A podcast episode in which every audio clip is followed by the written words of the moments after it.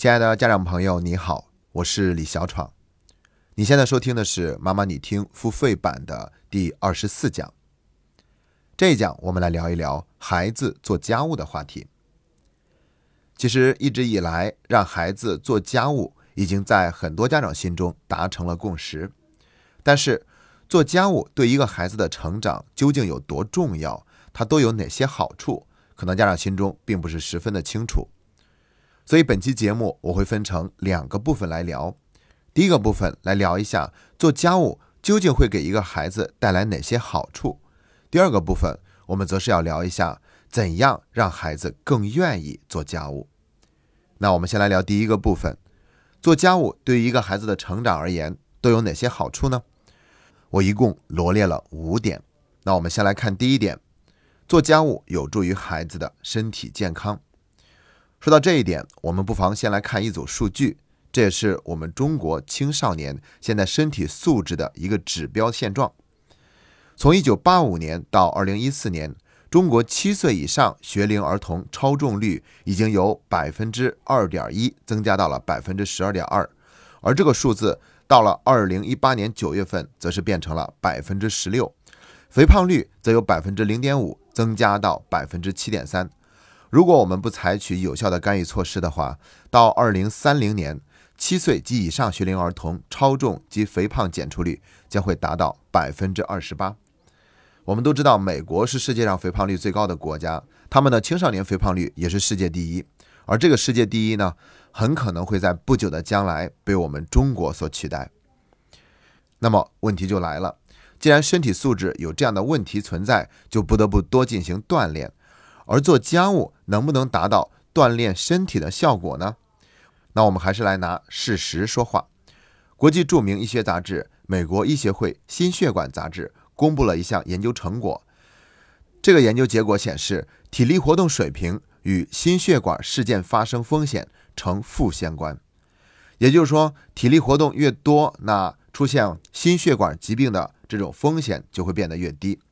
而且这项研究就是在我们中国取的数据，它是由牛津大学、还有我国的北京大学以及中国医学科学院联合开展的，共选出了四十八万七千三百三十四名的受试者，最后呢就得出来这样一个明确的数据结论。而这里所说的体力活动呢，它是包括职业体力活动、体育锻炼以及做家务等等。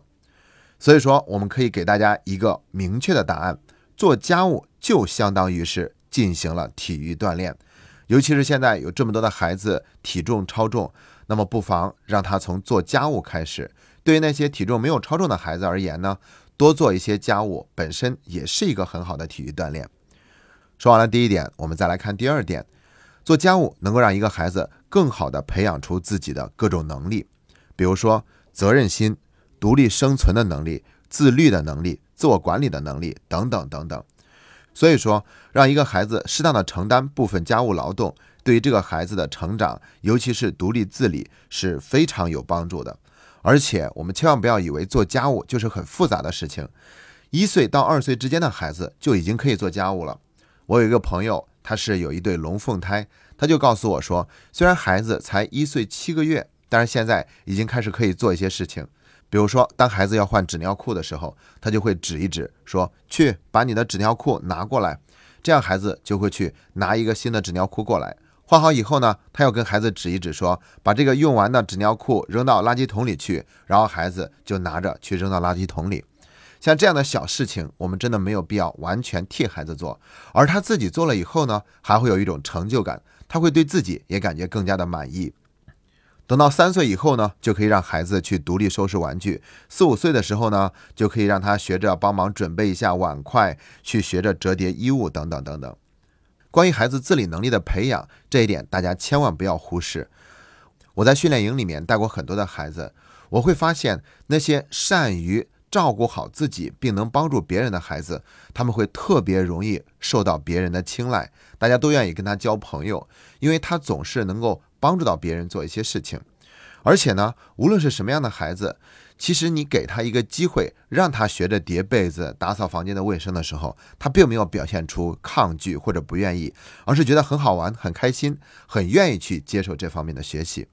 所以在这方面，我们不能剥夺孩子成长的权利。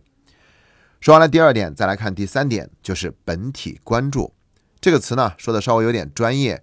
具体来讲，就是说我们要关注孩子这个人本身，而不是在关注他所做的事情的结果。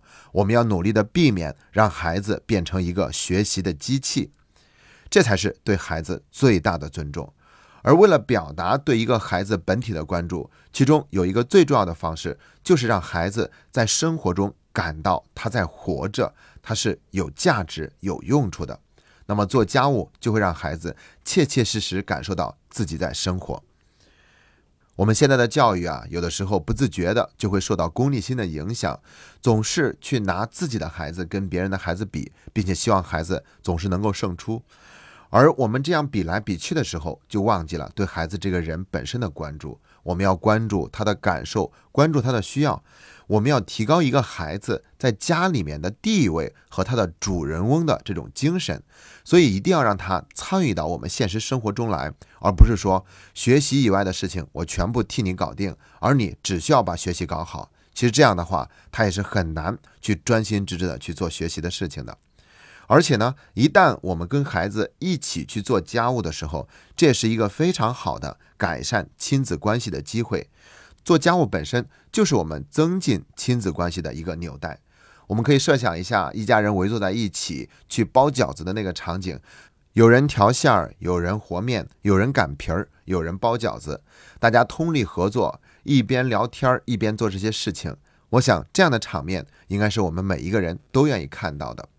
这是第三点好处，叫做对孩子本体的关注。接下来我们再来看第四条。如果您想收听本期节目的完整版的内容，可以关注我们“妈妈你听”的微信公众号。